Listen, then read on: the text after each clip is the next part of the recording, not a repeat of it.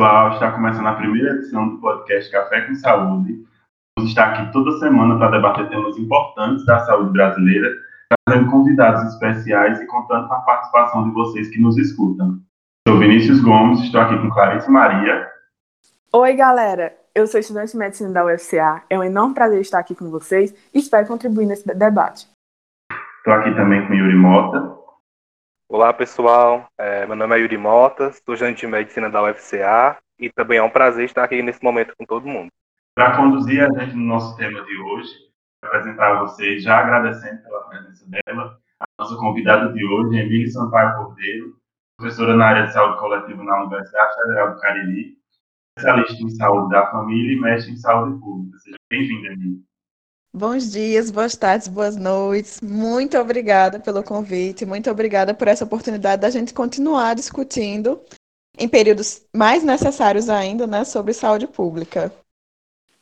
Bom, galera, compreender e principalmente gerir um sistema de saúde que atende a aproximadamente 200 milhões de brasileiros, com certeza é uma tarefa muito desafiadora, que exige o comprometimento e a determinação para quem se compromete a entender como funciona esse sistema universal com todas as suas engrenagens e peculiaridades, seja no âmbito federal, estadual, municipal, como profissional da saúde ou até como cidadão, a tarefa de gerenciar um dos maiores sistemas públicos do mundo, o SUS, é muito complexa. Com 32 anos de existência, o SUS trouxe muitos avanços para a sociedade brasileira, mas ainda assim enfrenta inúmeros desafios que colocam em risco a sua viabilidade e impedem que ele cumpra de fato o seu papel de garantia universal da saúde pública de qualidade a toda a população brasileira. Assim, hoje nós vamos discutir um tema que é fundamental. Nesse episódio, nós vamos falar sobre as conquistas e obstáculos na luta pela consolidação do Sistema Único de Saúde. Bom, para começar esse debate, eu queria que a Emília respondesse o que representa a implementação do SUS no Brasil. Então, é, excelente questão, Clarice. Primeiro que a, a saúde é um direito, né? É um direito de cada um de nós e de todos nós, sejamos cidadãos brasileiros ou cidadão do mundo. Né? A gente só consegue viver e viver bem tendo saúde. É, e a outra questão é que essa saúde, por ser um bem comum, por ser direito de todos, ela também passa a ser dever do Estado. Por isso, ela tem que ser pública, né, a partir de um sistema de saúde que consiga dar conta de resolver, né, de evitar e resolver os problemas de saúde do povo brasileiro. É, quando a gente fala da implementação de um sistema público no Brasil, a gente tem que entender a dimensão que isso representa. Né? Nós estamos falando de um dos maiores países, não só em extensão territorial, mas em população, e que nós precisamos articular um sistema, uma grande rede de saúde para poder fazer não só a assistência à saúde, os cuidados em saúde, mas todo um processo de proteção social, de promoção da saúde, né, de evitar esse adoecimento e, em face do adoecimento, fazer diagnóstico, tratamento, reabilitação. E a implementação desse sistema de saúde ele só foi possível por conta de um período histórico no Brasil de intensas lutas sociais. Né? O SUS ele é fruto do povo brasileiro, ele é fruto de um processo intenso de reorganização do povo brasileiro durante a redemocratização, então durante as décadas de 70 e 80 que também tiveram grandes outros frutos para o país, né? mas talvez o mais significativo em questão de acúmulo mesmo para o povo brasileiro seja nós termos um sistema de saúde que é público e universal, né? que reconhece a todos e que atende a todos, sem distinção de gênero, de raça, de cor, de classe social. É, Emily, eu achei muito interessante algumas coisas que tu falou. Duas. Um é colocar o povo brasileiro na construção desse sistema. Como é importante a gente enxergar isso como um sistema construído pelo povo para o povo. E também é, essa importância que tu falou na questão de construir um sistema do Estado. Uma coisa que eu queria que tu debatesse um pouco, que tu falasse um pouco, é sobre como, pelo menos na minha visão, o SUS mudou a visão que as pessoas tinham de qual a função do Estado na vida delas. Como o SUS foi importante para que as pessoas entendessem que saúde não era só uma política do ministério ou de um governo, mas que era um dever permanente do Estado e um direito do cidadão. Tu pode falar um pouco sobre isso? Excelente. Então, o debate sobre o Estado é um debate sociológico e político longo, né? E nós temos um podcast curto, mas há, há um conjunto amplo de teorias sobre qual a função do Estado. E nós temos que nos posicionar em relação a isso, né? Então, é um Estado que ele precisa servir a maioria da população, não apenas a um pequeno grupo que quer lucrar acima das legislações do Estado. Né? Acho que isso é uma questão. E o SUS ele foi possível porque o momento histórico de redemocratização tinha esse, todo esse processo de reorganização do povo e o povo organizado pressionou o Estado a garantir uma política pública voltada para o povo. Então, a, a, gente fala tanto da oitava Conferência Nacional de Saúde, porque foi a primeira conferência que teve participação popular, e não apenas teve a participação, ela teve uma participação massiva. Né? Foi neste momento que se implementou a saúde como direito de todos e dever do Estado porque o direito não era reconhecido enquanto de todos, né? A gente vive uma sociedade extremamente desigual, em que aparentemente alguns têm mais direitos que os outros, quando a gente deveria viver no, no local, né, no estado de igualdade, em que nós te, teríamos acessos iguais aos direitos sociais, mas nós não vemos isso, não só na saúde. Né? A educação, a segurança social, a própria segurança pública, são todos direitos e que se nós, enquanto cidadãos, não reconhecemos enquanto nossos direitos e lutamos para que eles sejam implementados, e entendemos que isso só pode acontecer, inclusive, coletivamente, então, um processo de organização do povo para conquistar seus direitos essenciais, mas também, se a gente não fizer esse processo, a gente vai ficar só reclamando, né, que não funciona. Que é o que muitas vezes acontece, inclusive, com o SUS. Né? O SUS é uma grande conquista do povo brasileiro, mas é um sistema gigantesco e com várias dificuldades de implementação. E aí é mais fácil a gente entrar no denocismo de dizer que não funciona, de que foi lá e não conseguiu a consulta, e não entender o que está por trás disso tudo. Inclusive, uma, uma ação proposital de alguns setores da sociedade de desmontar o que é público para poder favorecer o sistema privado. Esse discurso de que o SUS não funciona e que por isso eu preciso ter meu plano de saúde, que é algo muito similar com a educação, mas que veio antes na educação, então é mais difícil ainda da gente avançar, que é o que é público não funciona, a gente precisa, a gente tem por obrigação pagar estar no privado por causa disso, em vez de lutar por um público de qualidade, vem de uma perspectiva justamente de desmonte do que seriam esses direitos de todos para poder conduzir ao lucro de poucos. Pois é, Emily. Eu acho que você trouxe outra questão que floresceu na minha mente essa questão do denuncismo, da imagem que as pessoas têm sobre o SUS. E como nesta época de pandemia, o debate sobre a importância desse sistema para as pessoas, principalmente para as pessoas mais pobres, mais carentes, em maior condição de vulnerabilidade, como esse debate floresceu na sociedade brasileira. E eu acho que para é, a gente se, se dissipar um pouco dessa, dessa visão denuncista que apenas aponta coisas ruins do sistema, aponta carências do sistema, eu queria que você elencasse um avanço que você aponta que o Sistema Único de Saúde trouxe para a sociedade brasileira. Pronto. É, primeiro, em relação a isso do denuncismo, acho que é, é, nosso papel, enquanto trabalhadores do SUS, né, enquanto trabalhadores da saúde, e o que as pesquisas mostram é que a maioria de nós, enquanto trabalhadores da saúde, está no sistema público, mesmo quem trabalha no sistema privado tem um vínculo fixo no sistema público. Então, o que nos alimenta, né, o que nos dá trabalho de fato é o serviço público. É, e aí é nosso dever, enquanto trabalhadores da saúde, também educar a população, né, ensinar é, como proceder, quais são os caminhos, né? A rede é, é em muitos lugares complexas, então você tem que ir em um local para poder pedir um exame, em outro para poder encaminhar. E aí nos cabe também esse processo de educação, de como funciona, para orientar a população é, de que não é só a denúncia de que não funciona, de que depende de cada um de nós que ele funcione, né? Então depende da gestão, mas depende de cada um de nós, trabalhadores da saúde, e depende da, da população exercendo sua plena cidadania. E não necessariamente nós temos condições de que cada um e cada um exerça sua plena cidadania. É, a partir do momento que as pessoas não têm nem o que comer, não tem como exercer sua plena cidadania, né? não tem como reivindicar por seus direitos.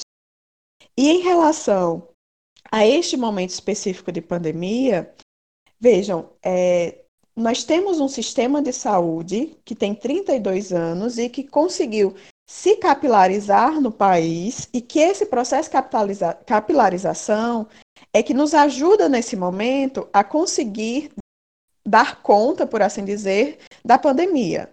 Isso não vai evitar, se nós não tivermos as medidas de contenção social, de distanciamento, não evita que a gente tenha um colapso do sistema de saúde, né? Mas, porque é uma demanda gigantesca, o sistema de saúde no mundo está preparado para isso. Mas nos coloca em uma melhor posição né, de organizar os leitos extras, de organizar quais serão os leitos de UTI, de preparar equipes, então de fazer um processo de vigilância, porque para acompanhar o momento de pandemia, a gente pensa muito enquanto trabalhadores da saúde no processo assistencial, né? então no diagnóstico de quem adoeceu, em ver quais são os fatores de risco, em encaminhar as pessoas com fatores de risco para os serviços de saúde, em estar internado, em acompanhar o tratamento, em dar a medicação correta. Tudo isso se encaixa no aspecto da assistência à saúde. Mas existe um outro aspecto, que é a vigilância em saúde, que é identificar os casos, identificar contactantes a partir disso, isolar esses contactantes para evitar que a doença se propague, que passa também por nós enquanto trabalhadores da saúde, né, nas mais diversas categorias, mas passa também pelo povo. Né? As pessoas precisam ser educadas para entender esse processo. Então, é, mais do que nunca, nós precisamos de um processo de educação.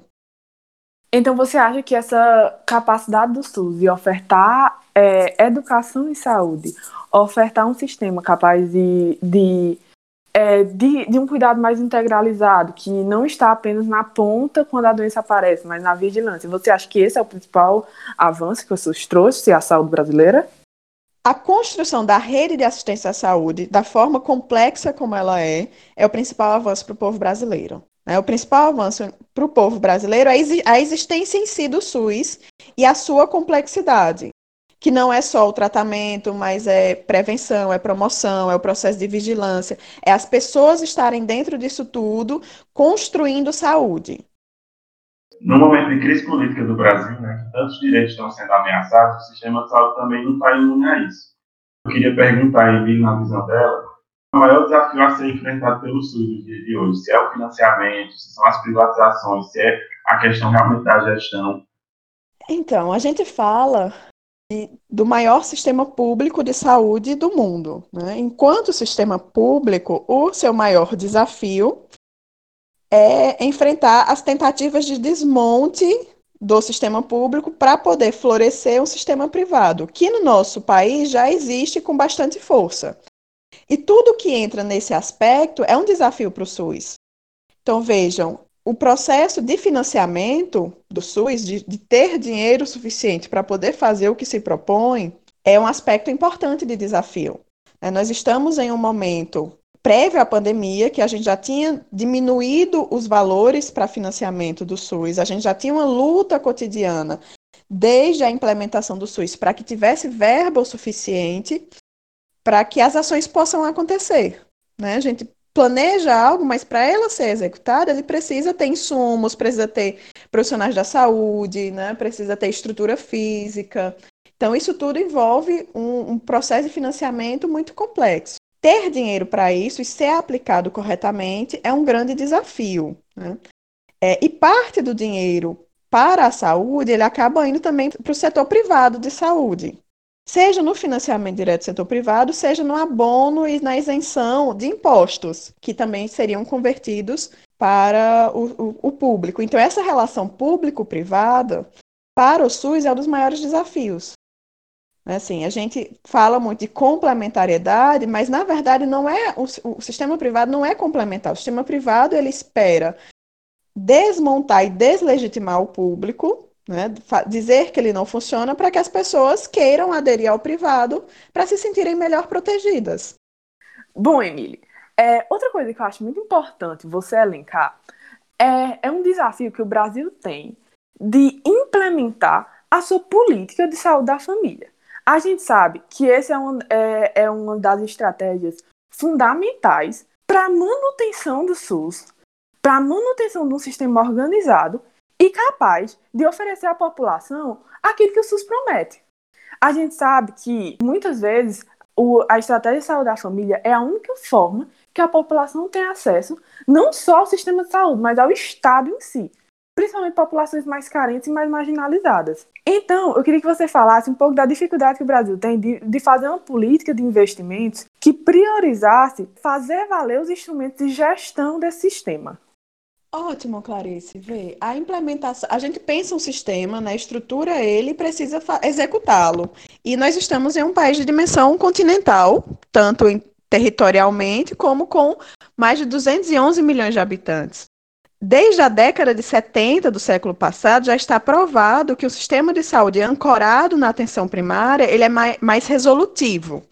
É, e aí nós temos, no processo de implementação do SUS, um avanço paulatino dessa atenção primária, né? Um número cada vez maior de equipes sendo montadas, de estrutura física sendo montadas.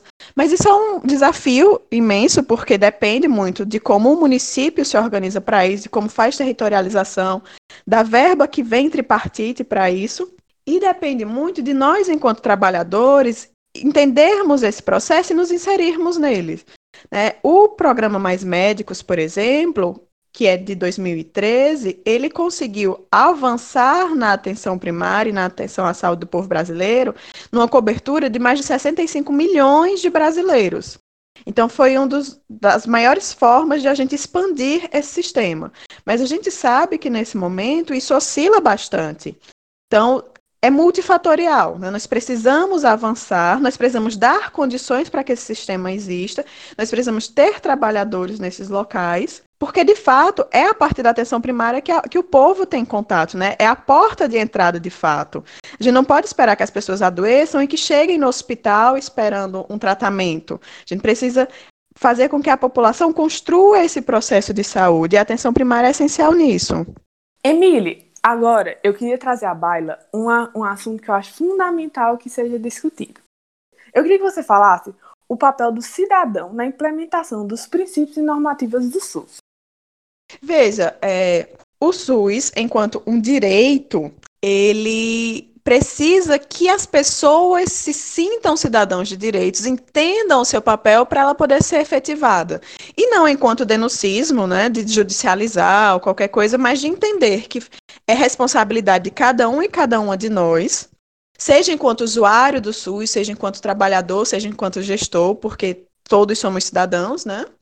É, é responsabilidade de nós fazer com que o sistema ele funcione. Do mesmo jeito que, a, que ser implementado, que a existência do sistema é fruto de organização e mobilização social, o processo cotidiano dele existir também é fruto dessa organização e mobilização social.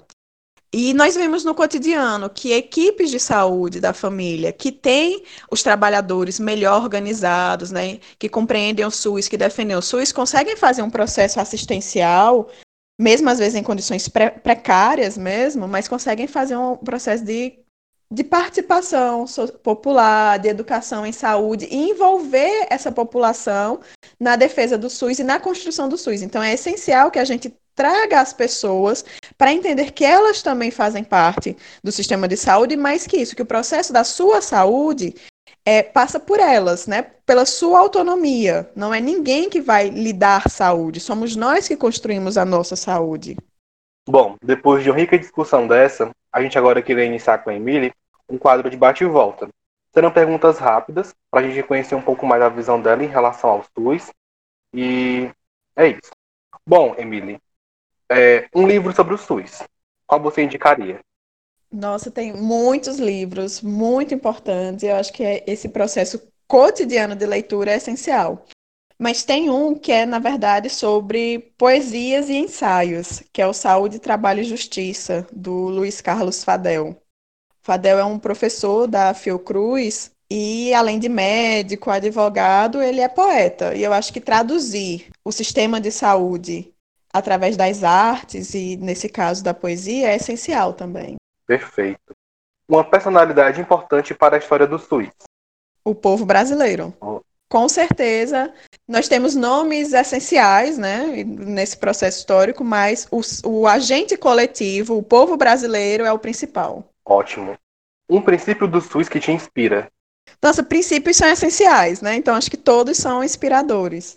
Mas a equidade, acho que é algo que me é muito caro, assim, porque você saber que tem que tratar desiguais os desiguais, né, é essencial na nossa vida. É um, é um princípio do sistema de saúde, mas eu acho que a gente tem que tomar como um princípio de vida.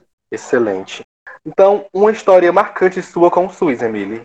Yuri, são muitas, porque além de trabalhadora do SUS, eu sou usuária, né? Então a gente pensa em muitas coisas. Mas aí, o que me vem agora à mente é uma história enquanto trabalhadora. Eu estava na unidade básica fazendo atendimentos e estava no dia de turbante. E com pano amarrado na cabeça, né? Um processo de identificação enquanto negra, e, e enfim, foi algo muito natural naquele dia. E eu recebi uma paciente que eu já tinha atendido outras vezes e que ela era um tanto quanto resistente aos processos de tratamento, né? Então, a gente tinha que buscar como acessá-la para isso. E nesse dia, parece que ela me ver de turbante ajudou na conexão, sabe? Assim, é, foi, foi muito mais fácil conduzir o processo, fazer as pactuações. Ela saiu agradecendo pela consulta e você via que existia um processo de identificação. É como se naquele momento, por causa de uma peça de vestuário, mas que traz um processo significado é, muito grande também, ela, ela percebesse que ali ela não estava diante de uma autoridade ou de alguém que queria lhe impor algo, mas ela estava diante de alguém que ela considerava igual e que ela podia escutar. Né, que ela podia permitir o cuidado em saúde também para aquela pessoa. Pelo menos foi a sensação que me deu ali. E eu percebi como é importante que o povo se veja no povo, né? Que nesse processo, inclusive de atendimento em saúde, as pessoas se reconheçam nos trabalhadores da saúde, percebam que ali tam elas também estão, para poder é, construírem seu processo de autonomia e de cuidado em saúde? Ótimo, perfeito. Eu acho assim que esse seu depoimento, essa sua vivência é muito enriquecedora, né? Porque assim, a gente vê uma pessoa que realmente esteve ali presente, esteve assim atuando no SUS assim, né? E tem os dois lados também, tanto usuário quanto profissional. Então a gente agradece assim muito essa esse seu bate volta, certo? E é isso. Bom, pessoal, então é isso. O podcast essa semana tá acabando. A conversa estava ótima, né? Mas a gente não vai se delongar muito agradecer a presença da Clarice. Eu que agradeço essa oportunidade incrível e espero que esse debate seja a primeira peça de um dominó que vai se ampliar e florescer na sociedade. Espero ter contribuído. Agradecer também a presença do Yuri.